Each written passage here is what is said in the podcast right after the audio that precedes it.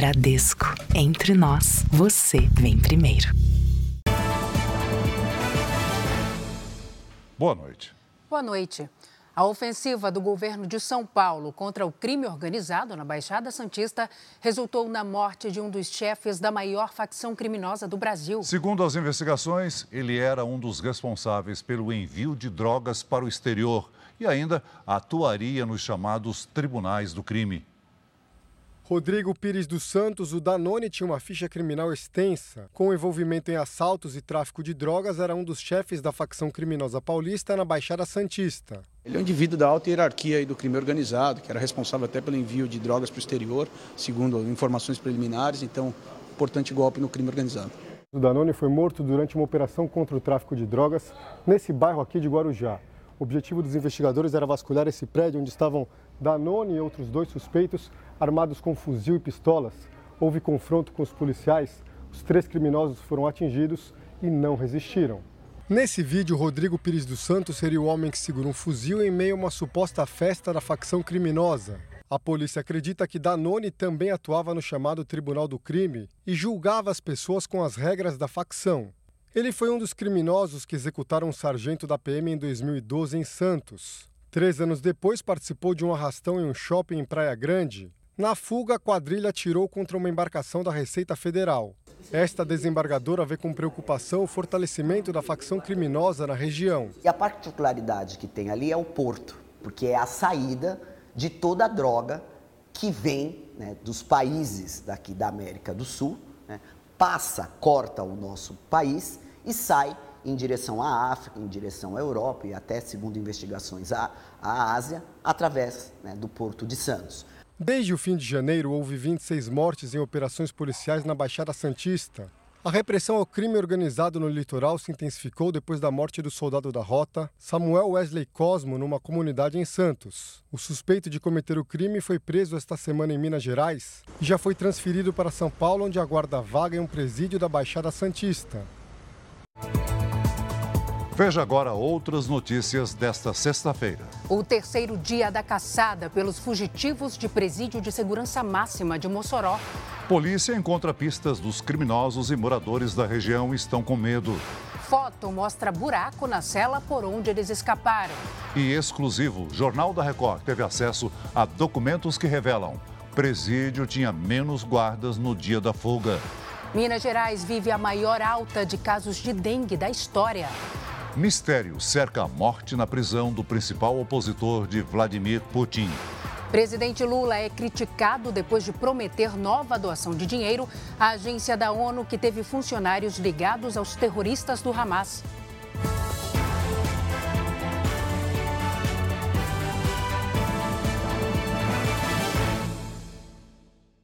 Oferecimento Bradesco. Caia na folia, mas não caia na cilada.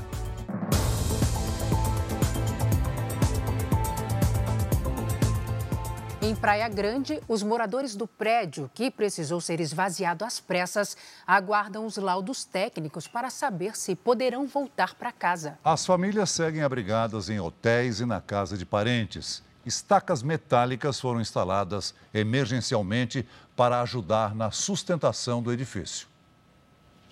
Hoje foi grande a movimentação no interior do edifício, esvaziado às pressas esta semana.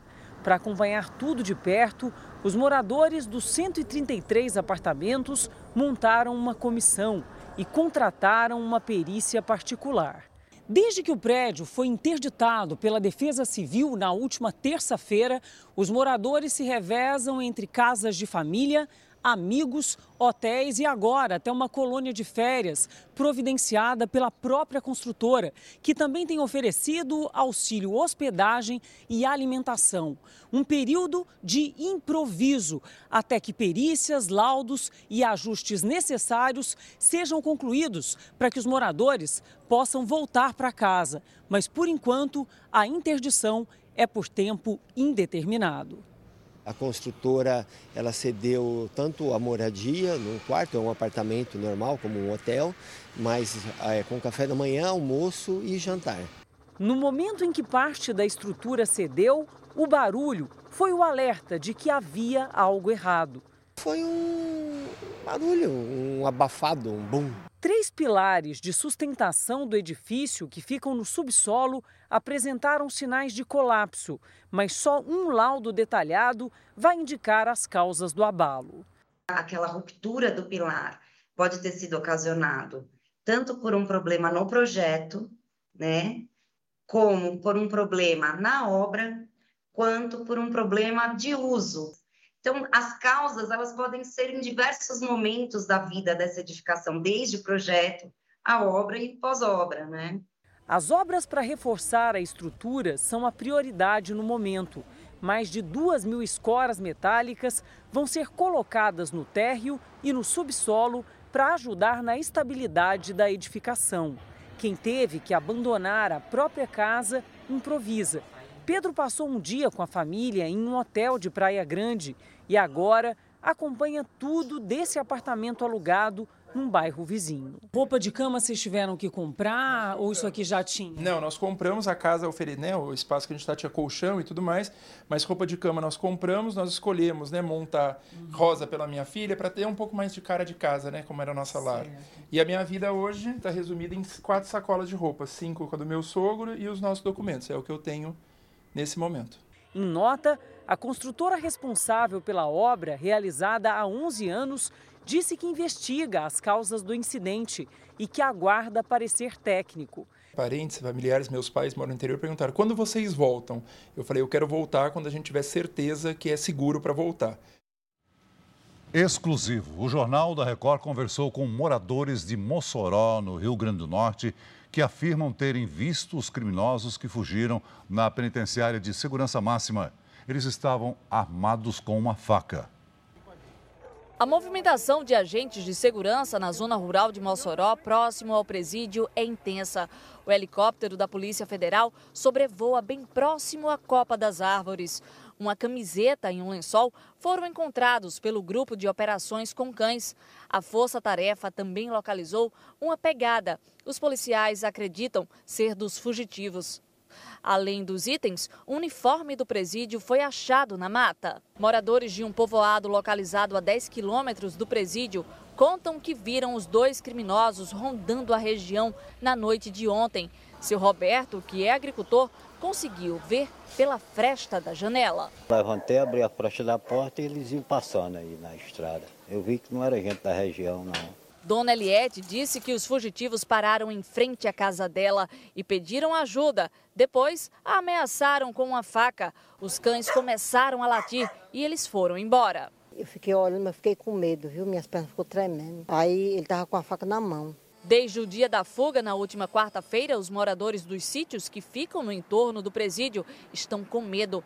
Eles passaram a adotar novos hábitos portas fechadas mesmo durante o dia. Todo mundo com medo, assustado, passei uma noite acordado. Ainda bem que tem uns policiais em frente aqui. A minha casa ainda deu mais tranquilidade, né? Na quarta-feira à noite, esta casa, que fica na zona rural de Mossoró, foi invadida. Os homens entraram por trás, arrombaram a porta e levaram roupas e comida. O morador estava na casa de amigos. Olha a geladeira aberta, tudo aberto ali. O armário sem comida, não tinha comida no armário mais, eles tiraram tudo. O dono da casa reconheceu o lençol encontrado pelo cão farejador.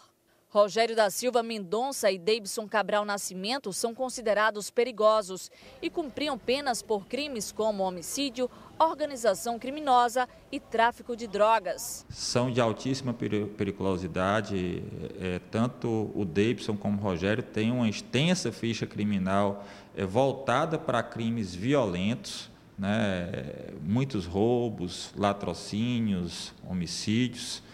Então, é, e ambos possuem ainda muito tempo de pena a cumprir. Essa foto, divulgada hoje, depois do fim da perícia no presídio, mostra o buraco na cela de onde os presos fugiram.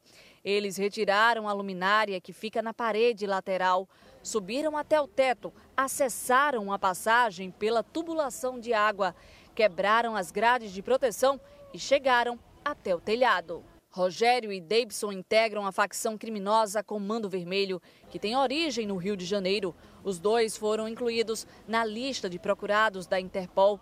Nesta sexta, a direção do Sistema Penitenciário Federal prorrogou até o dia 21 de fevereiro a medida que suspende as visitas sociais e os banhos de sol dos presos em presídios federais. O Jornal da Record teve acesso a documentos que apontam para uma possível falta de efetivo nos presídios federais do Brasil. Nesta sexta-feira, o Ministério da Justiça anunciou a convocação de 80 policiais penais federais que foram aprovados em concursos públicos. O Ministério argumenta que o reforço no efetivo é necessário para enfrentar as organizações criminosas que colocam em risco o sistema prisional. Para se ter uma ideia, um registro de atividade obtido pelo Jornal da Record demonstra que no dia da fuga em Mossoró, tinham 29 profissionais no plantão, quase a metade do considerado ideal.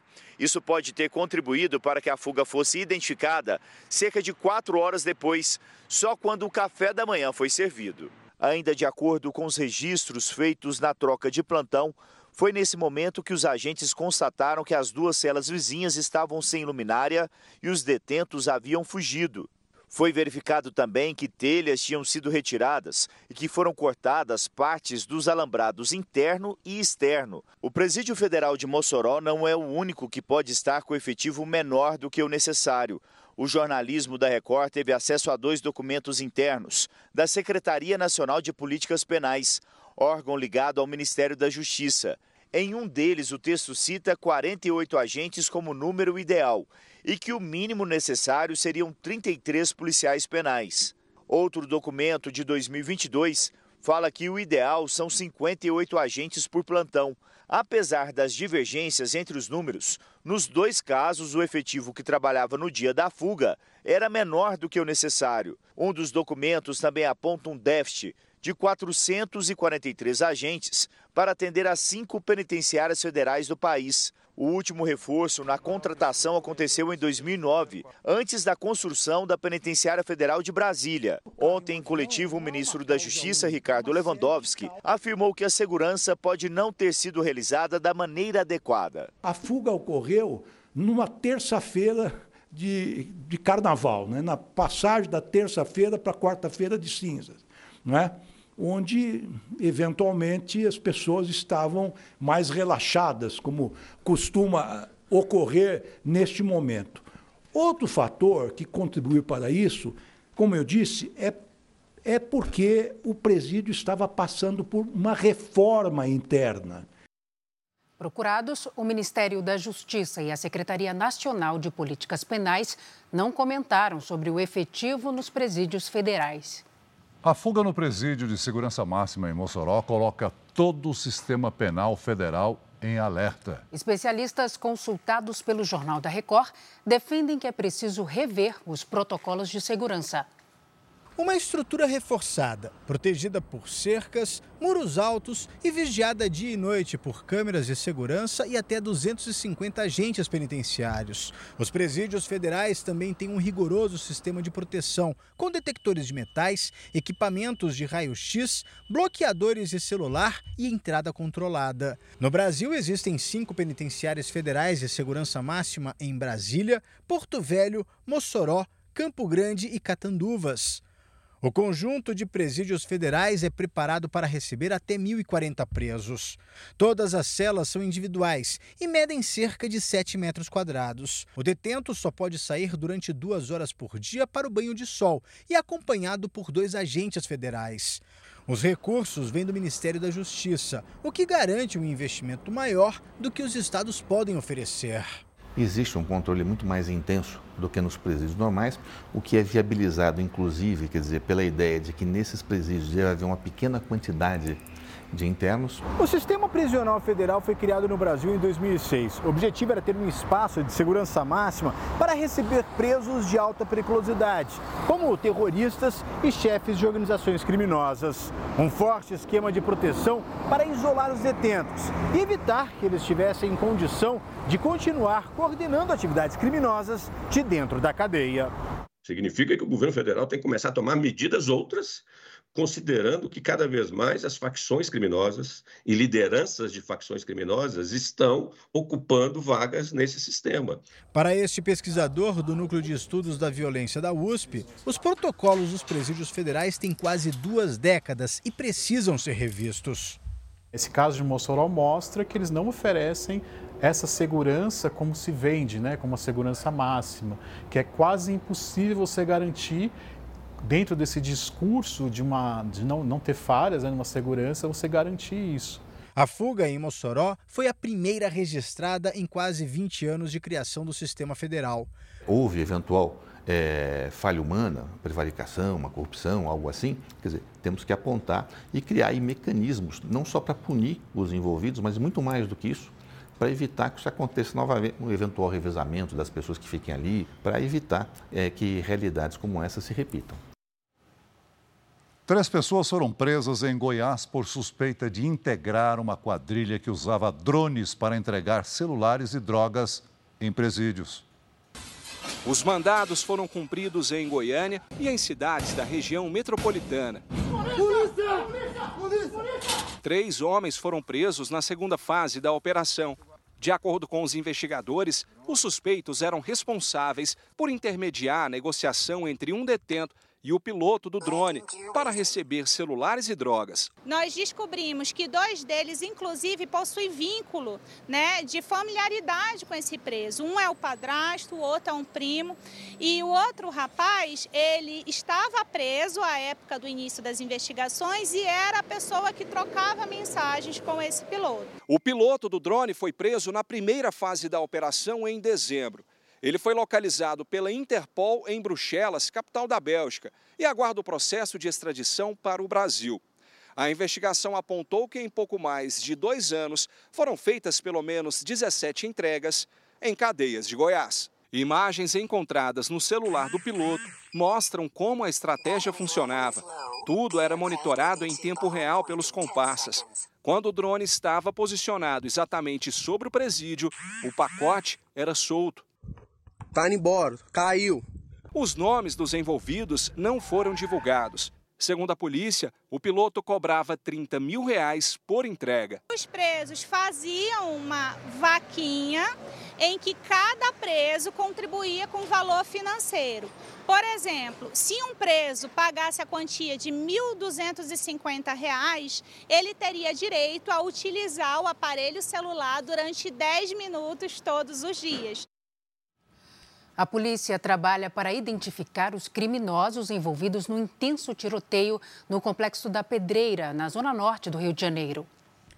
O confronto entre traficantes rivais aconteceu durante uma tentativa de invasão na noite de ontem. Pelas redes sociais, vídeos mostravam a movimentação de suspeitos armados pelas ruas. Dois ônibus foram incendiados nos acessos à comunidade. As chamas foram apagadas pelos bombeiros e ninguém ficou ferido. Hoje de manhã, as carcaças dos coletivos ainda estavam no local. 19 escolas ficaram sem aula e postos de saúde chegaram a suspender o atendimento. A polícia militar reforçou a segurança no local.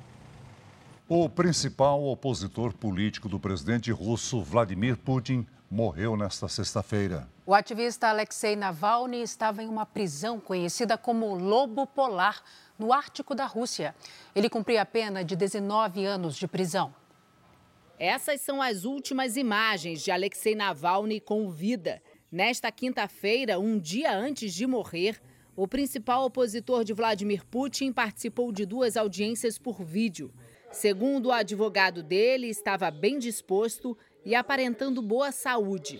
Navalny estava em uma colônia penal na cidade de Karp que fica ao norte do Círculo Polar Ártico, a mais de 2 mil quilômetros de Moscou.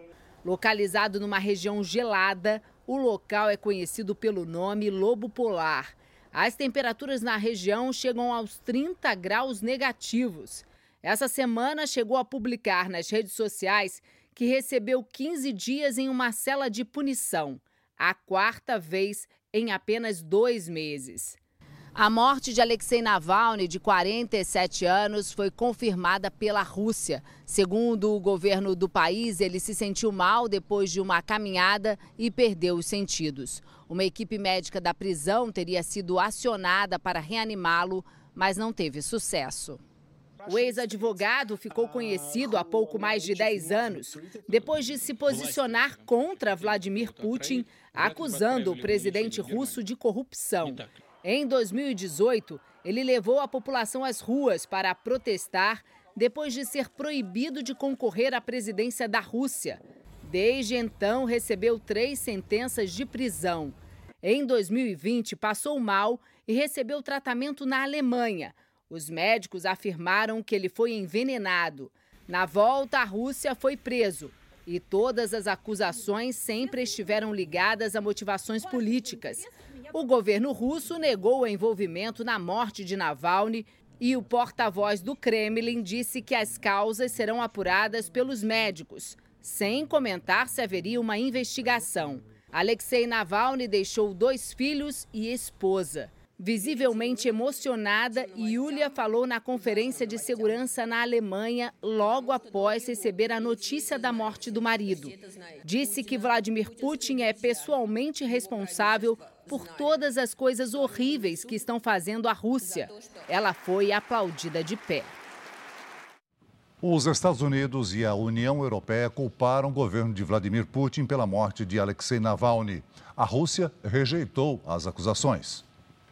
Líderes de países do Ocidente levantaram suspeitas sobre a morte do maior opositor de Putin.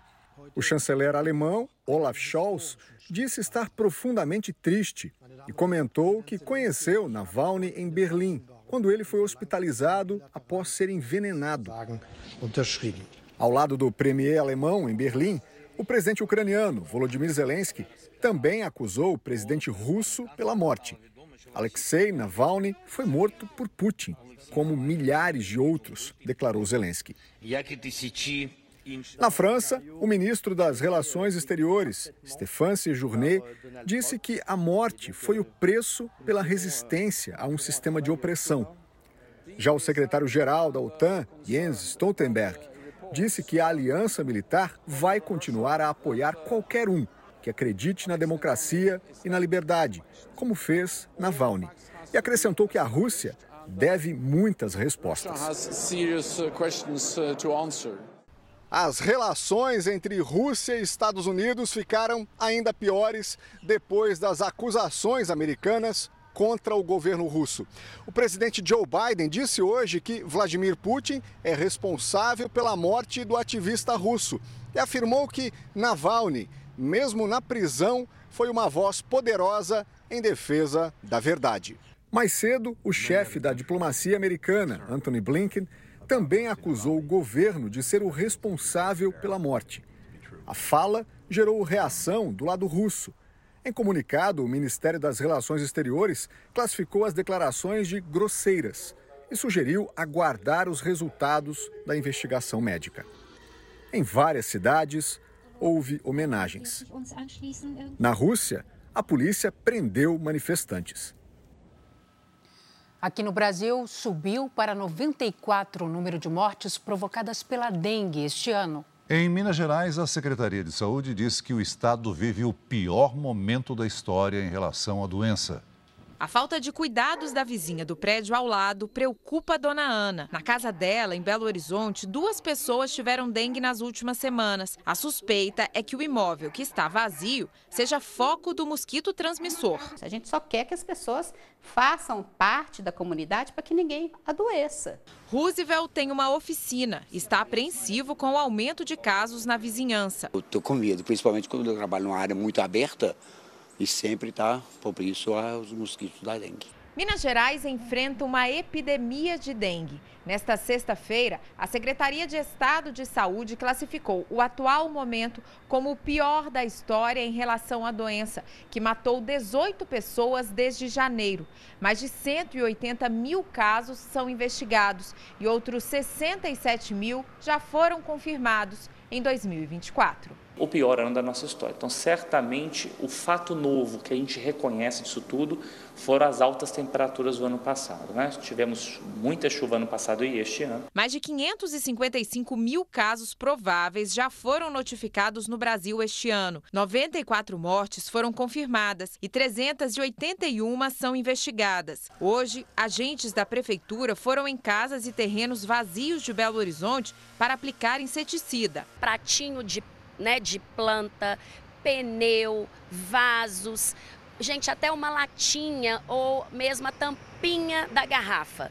Tudo isso são focos que podem estar proliferando mosquito da dengue né, na sua casa, para o vizinho e para toda a comunidade. A Marinha emitiu um alerta para um ciclone subtropical com risco de chuva e mar agitado no Sudeste. Lidiane Sayuri, boa noite para você. Esse ciclone tem as mesmas características do que atingiu o sul do Brasil no ano passado? Intensidade sim, Salsi, mas há diferenças entre eles. Boa noite para você, boa noite, Celso. Boa noite para você aí de casa. Ano passado, no sul do país, tivemos ciclones extratropicais, que são mais comuns. Esse tipo de ciclone sempre vem com uma frente fria e provoca chuva espalhada. Agora, o que temos é um ciclone subtropical, que não tem frente fria associada, mas se alimenta das águas quentes do oceano e forma nuvens carregadas, além de deixar o mar agitado. Ele ainda pode evoluir para ciclone tropical, com rajadas de ventos mais intensas, mas neste caso isso não deve acontecer. Neste momento temos bastante nebulosidade sobre o Brasil. No sábado, tem alerta de chuva forte para a região sul. Entre o litoral de São Paulo e do Rio de Janeiro, ondas de 2,5 metros. e meio. No interior do sudeste, no centro-oeste, a chuva volumosa pode causar deslizamentos. Em Vitória, Belo Horizonte, Brasília e em Salvador, tem previsão de chuva forte a qualquer hora. Neste sábado, tempo firme apenas em Roraima. Em Porto Alegre, máxima de 29 graus. No Rio de Janeiro, faz até 30. Em Cuiabá, 36. No Recife, 32. Em São Paulo, volta a chover no fim da tarde. No sábado e no domingo, faz até 27 graus. Vamos ao tempo delivery. Primeiro para Isis de Maricá, no Rio de Janeiro. Vamos lá, Isis, boa noite para você. Fim de semana com chuva e chance de transtornos pontuais. No sábado e no domingo, 28 graus. Na segunda, 27. Agora é o Gil de São José de Caiana, na Paraíba. Vamos lá, boa noite, Gil. Até o início da semana que vem, tem chance de pancadas a qualquer hora. A temperatura fica entre 29 e 31 graus aí para você. Mande seu pedido pelas redes sociais com a hashtag você no JR. Salve, Celso, bom fim de semana. Para nós. Obrigada, Lidy. Você também, Lidy. Veja ainda hoje. Egito constrói muro para evitar invasão de palestinos por causa de ataques no sul da faixa de Gaza. Mesmo monitorado pela polícia, trecho do Rodoanel concentra ataques a motoristas em São Paulo.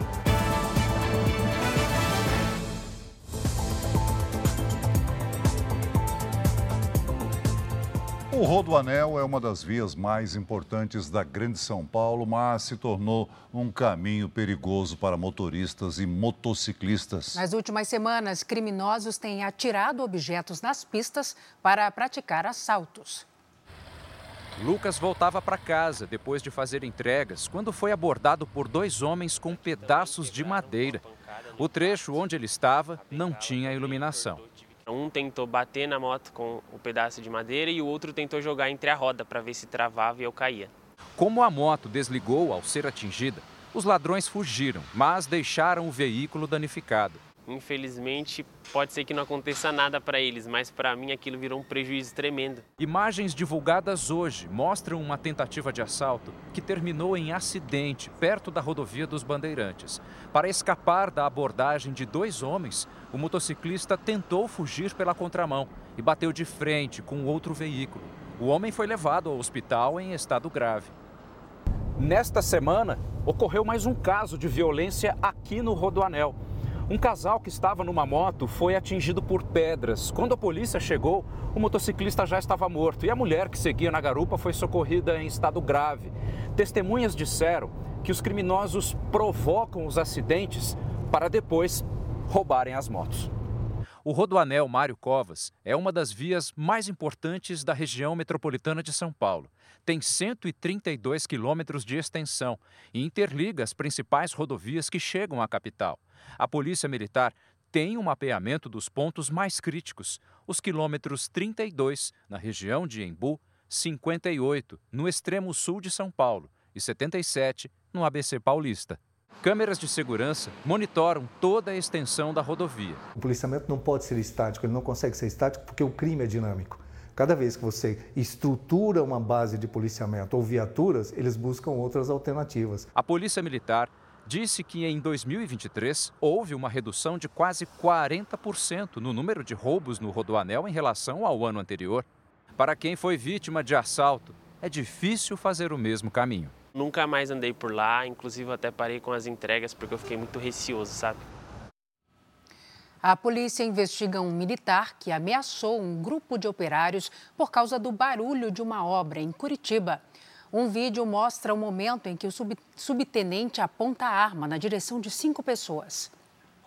O militar, que aparece de camiseta branca nas imagens, se aproxima dos trabalhadores. Depois de uma rápida discussão, ele saca a arma. Com o revólver na mão, parte para cima de um dos operários.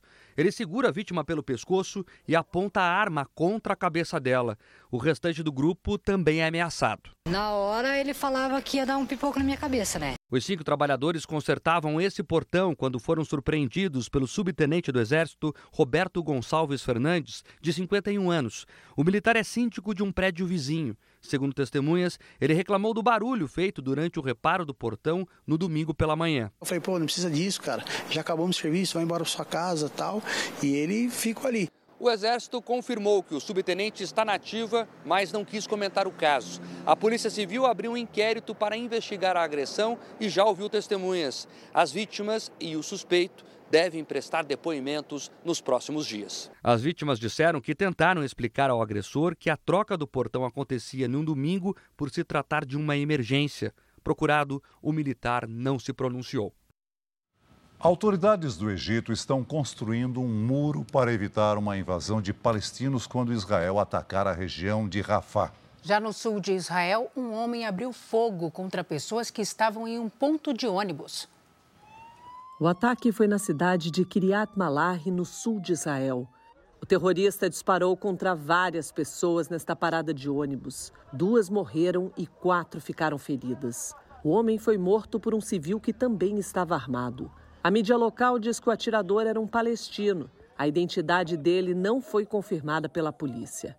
Hoje, as forças de defesa de Israel divulgaram um vídeo do interrogatório de um membro do Hamas preso ontem durante a operação no Hospital Nasser, no sul da faixa de Gaza. O criminoso confirma que o hospital era uma das bases do Hamas no sul de Gaza e que existiam pelo menos 50 terroristas entre os pacientes. O Hamas ocupava uma parte na oftalmologia, três quartos do hospital, revelou. O terrorista ainda afirmou que pelo menos 10 reféns foram mantidos dentro do hospital. 20 integrantes do Hamas foram presos durante a operação. A cidade de Rafah agora é o principal alvo de Israel. O exército já afirmou que está pronto para uma nova ofensiva terrestre na região que é o último refúgio dos terroristas do Hamas. Nesta quinta-feira, uma organização de direitos humanos divulgou imagens da construção de um muro com cerca de 5 metros de altura no Egito, próximo à fronteira com a faixa de Gaza. A barreira foi um pedido das Forças Armadas do Egito para evitar uma invasão em massa de palestinos. Aqui em Israel, autoridades dizem que não pretendem retirar toda a população de Rafah e que o conflito com os terroristas do Hamas vai ser resolvido sem prejudicar o Egito. Segundo o ministro da Defesa de Israel, Yoav Galant, o acordo de paz com o Egito será respeitado. Galant ainda afirmou que a operação em Rafah está sendo planejada para evitar vítimas entre os civis e de acordo com o direito internacional. O ex-presidente dos Estados Unidos, Donald Trump, foi condenado no estado de Nova York por fraude financeira. Trump terá que pagar uma multa equivalente a 1 bilhão e 700 milhões de reais. O ex-presidente e a empresa privada dele foram processados por mentir durante 10 anos sobre o patrimônio líquido em declarações financeiras. Segundo a acusação, a fraude foi cometida para conseguir melhores condições em empréstimos e seguros. O juiz também proibiu Trump de administrar empresas no Estado por três anos. A defesa pode recorrer da decisão. O ex-presidente americano nega qualquer irregularidade e em uma publicação ele afirmou sobre a interferência eleitoral e que o juiz do caso é desonesto. A Justiça da Alemanha suspendeu o julgamento do principal suspeito pelo desaparecimento da britânica Madeleine McCann.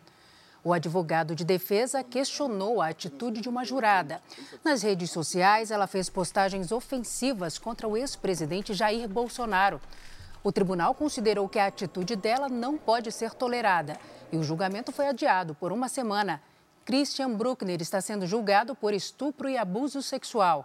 Ele também é suspeito pelo desaparecimento de Madeleine durante uma viagem da família a Portugal em 2007. Na época, ela tinha quatro anos. A Polícia Civil do Distrito Federal indiciou Jair Renan Bolsonaro. O Luiz Fara Monteiro tem os detalhes de Brasília. Boa noite, Fara. Oi, Celso. Boa noite a você, a Salsi e a todos que acompanham o JR. O filho do ex-presidente Jair Bolsonaro foi indiciado pelos crimes de falsidade ideológica, uso de documento falso e lavagem de dinheiro. A conclusão da Polícia Civil acontece depois da operação iniciada em agosto do ano passado, que investigou um esquema de estelionato, falsificação de documentos, sonegação fiscal e lavagem de dinheiro. Segundo a polícia, o grupo teria utilizado identidades falsas para abrir contas bancárias e obter empréstimos. Jair Renan teria falsificado documentos para conseguir três empréstimos para a empresa RB Eventos e Mídia, Somados, os empréstimos chegariam aos 699 mil reais. Agora cabe ao Ministério Público do Distrito Federal decidir se vai ou não apresentar a denúncia. Jair Renan pode ser responsabilizado pelos crimes de falsidade ideológica, uso de documento falso e lavagem de dinheiro. A defesa do filho do ex-presidente Bolsonaro disse que ele foi vítima de um recorrente estelionatário. O ministro Alexandre de Moraes, do Supremo Tribunal Federal, se declarou impedido de julgar recursos apresentados por Roberto Mantovani Filho. O empresário se envolveu em uma confusão com o filho do ministro Alexandre Bassi no aeroporto de Roma no ano passado e agora pede acesso às imagens das câmeras de segurança do local. A Polícia Federal apontou em inquérito que o filho do ministro Alexandre de Moraes foi atingido no rosto. O relatório concluiu que houve crime de injúria mas descartou pedir o indiciamento do empresário por considerar um crime de menor potencial ofensivo.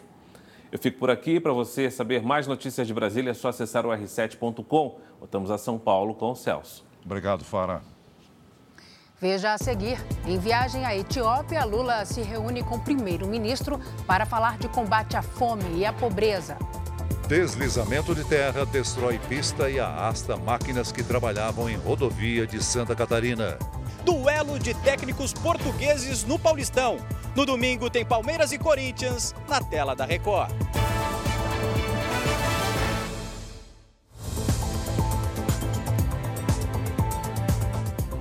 Um homem foi preso numa operação de combate aos rachas em São Paulo. Ele apresentou uma falsa carteira de habilitação.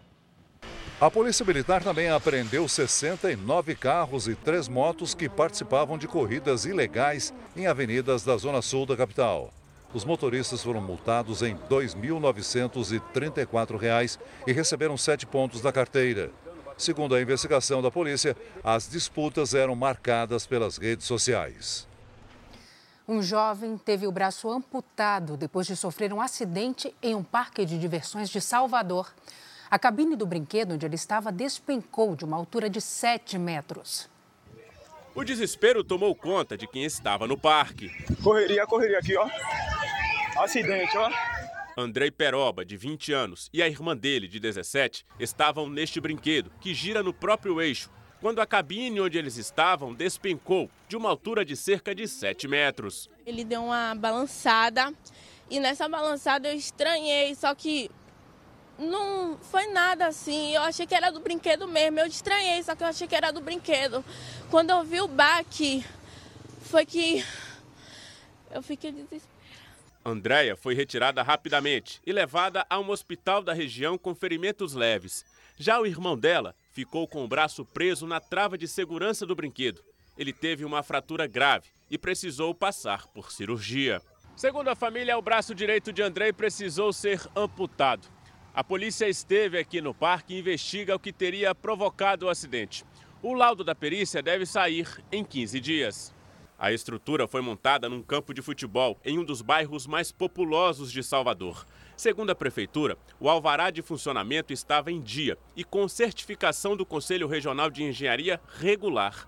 O parque permanece fechado até que a investigação seja concluída. Os proprietários foram procurados, mas não quiseram gravar entrevista. A defesa disse apenas que o brinquedo era novo e que estava com toda a vistoria em dia. Andrei segue internado em recuperação. Eu quero justiça porque isso. Meu irmão tinha sonho. Um dia desse ele estava, ele estava contando para mim que queria crescer na vida, estava trabalhando tudo direitinho. O influenciador Renato Cariani virou réu por tráfico de drogas. A denúncia foi aceita pela Justiça de Diadema, no ABC Paulista. Outras quatro pessoas também foram denunciadas pelo crime. Cariani é acusado de desviar produtos químicos para a produção de drogas. A defesa nega. Um novo deslizamento de terra foi registrado na BR-470 em Rio do Sul, Santa Catarina, ao lado da cratera que se abriu na última quarta-feira. O local está em obras e máquinas que faziam a reconstrução da estrada foram arrastadas para um rio. No terceiro dia de buscas, foi encontrado o corpo da mulher que foi arrastada por uma enxurrada em Suzano, na Grande São Paulo. Elda Usuki e o marido, que também morreu, estavam num carro levado pela força da água. No Pará, a Polícia Federal cumpriu mandados de busca e apreensão contra três suspeitos de fraudarem as provas do Enem. Um deles é estudante de medicina e teria usado documentos falsos para fazer o exame no lugar de estudantes em 2022 e 2023. O presidente Lula está na Etiópia, na segunda etapa da viagem à África. Na capital Addis Abeba, ele participou de reuniões e amanhã acompanha a cúpula da União Africana. O combate à fome e à pobreza foi o assunto principal da reunião fechada entre Lula e o primeiro-ministro Abiy Ahmed. Os chefes de Estado também discutiram maneiras para ampliar o comércio. Em 2023, o intercâmbio comercial entre os dois países somou 23 milhões e 800 mil dólares. A maior parte da agenda de Lula acabou sendo cancelada. Das quatro reuniões, três acabaram não acontecendo por compromissos dos outros participantes. Apesar das expectativas, Lula também não discursou aqui no evento sobre financiamento climático para agricultura e segurança alimentar. Na comitiva está o ministro do Desenvolvimento Social, Wellington Dias, que tem buscado apoio dos países africanos para a criação da Aliança Global de combate à fome e à pobreza. A África também tem boas experiências, se somam a experiências do Brasil e do mundo na perspectiva de, ao mesmo tempo, dar conta desses dois temas. E, a partir daí, a gente contar com o maior número possível de países lá em novembro, quando o Brasil recebe a cúpula do G20, quando teremos ali é, esperado a aprovação dos termos para a Aliança Global contra a fome e a pobreza. A intenção é conquistar a participação de pelo menos 100 países na Aliança Global, para garantir o intercâmbio de experiências e projetos. O governo brasileiro também deve assinar uma parceria com Cabo Verde para colaborar com medidas de combate à corrupção coisas que a gente fez no Brasil que deram certo em matéria de auditoria e avaliação de políticas públicas e que eles podem achar que seja interessante para eles. Lula ainda participou de uma cerimônia em homenagem aos heróis da Batalha de Adwa, no século XIX.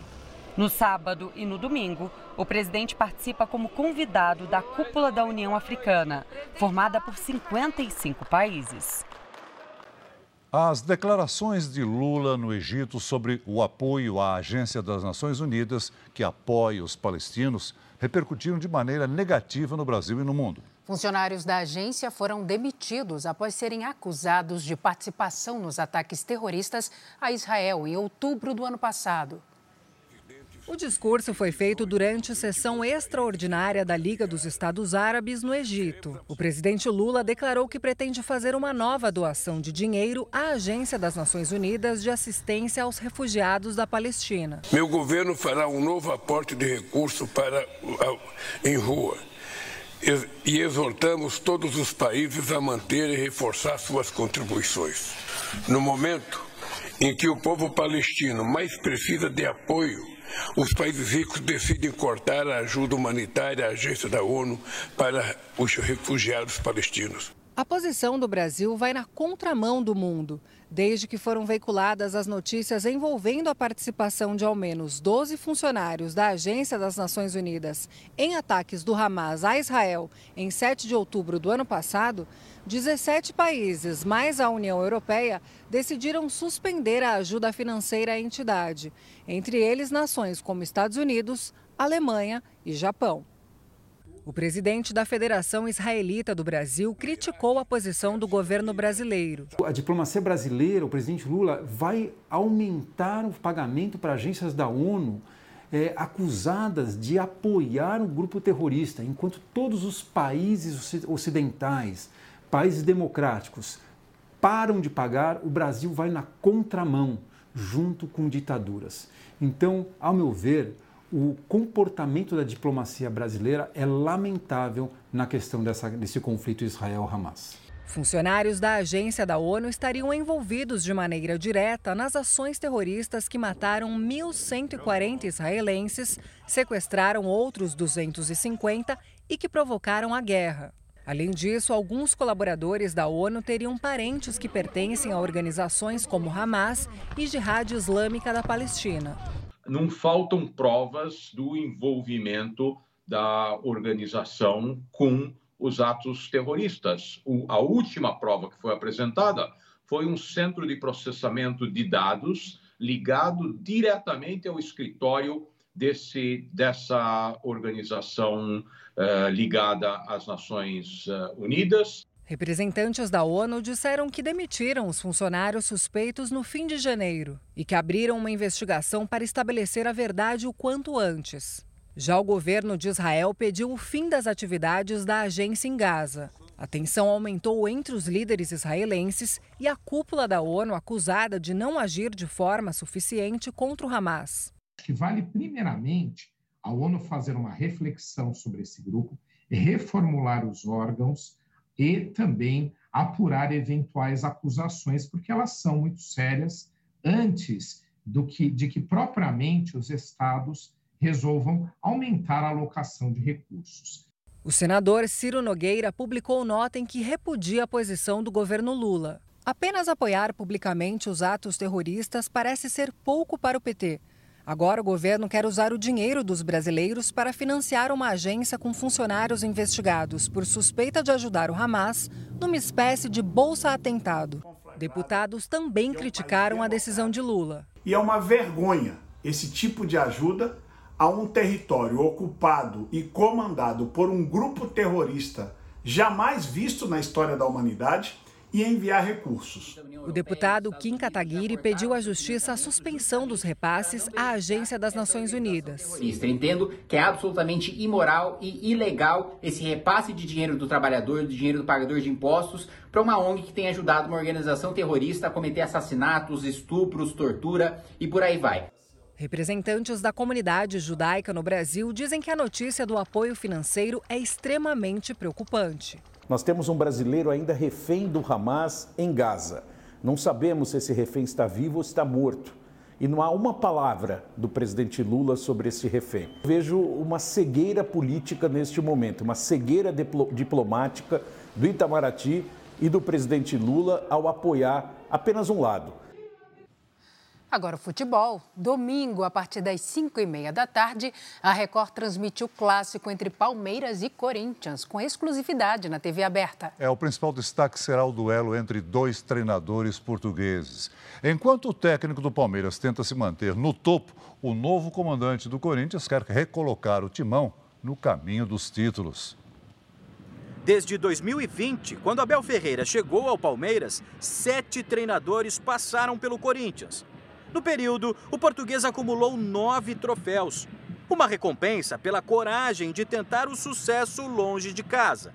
Estou aqui hoje porque houve, se calhar, uns anos atrás, um treinador português que se aventurou pela Europa fora e que teve sucesso, que foi Mourinho e abriu postas para outros. Teve outro que atravessou o Atlântico numa altura em que ninguém queria vir para o, para o Brasil e falou maravilhas disto, que foi o, jo, o, o Jorge Jesus e abriu portas para mim. Enquanto Abel está aqui, o Corinthians vive um jejum de títulos. O último foi o Paulistão de 2019. Antônio Oliveira fez apenas dois jogos, mas já tem duas vitórias. Um início à la Abel, técnico que serve de inspiração. É alguém que tem feito um trabalho extraordinário e tem representado da melhor forma aquilo que é uh, o treinador uh, português. O jogo de domingo vai marcar o primeiro clássico entre Abel Ferreira e Antônio Oliveira, dois portugueses que honram o país de origem, um já consagrado e outro que busca o sucesso no país do futebol. Qual destes portugueses vai levar a melhor? A confiança está dos dois lados. Vamos comprometer a dar tudo para conquistar os, os três pontos, nada mais. O português do Corinthians ganhou três reforços de última hora. O lateral Mateuzinho, o meia Coronado e o atacante Pedro Henrique assinaram hoje com o clube e já foram inscritos no Paulistão. Já Abel vai poder contar com o Hendrick, que estava com a seleção olímpica. O Abel sabe muito bem o que, que vai ser preciso para ganhar o Corinthians e eu creio que a gente possa, possa ganhar com, com a nossa torcida no Barueri. Hendrick já foi a campo ontem na vitória do Palmeiras por 1 a 0 sobre o São Bernardo. O gol foi do artilheiro do campeonato, Flaco Lopes. O Jornal da Record de hoje termina aqui. Essa edição na íntegra e também a nossa versão em podcast estão no Play Plus e em todas as nossas plataformas digitais. E à meia-noite e meia tem mais Jornal da Record. Fique agora com Jezabel e logo após você acompanha as últimas emoções de Quando Chama o Coração e o último capítulo da novela Pecado Mortal. Está imperdível. Boa noite para você. Boa noite.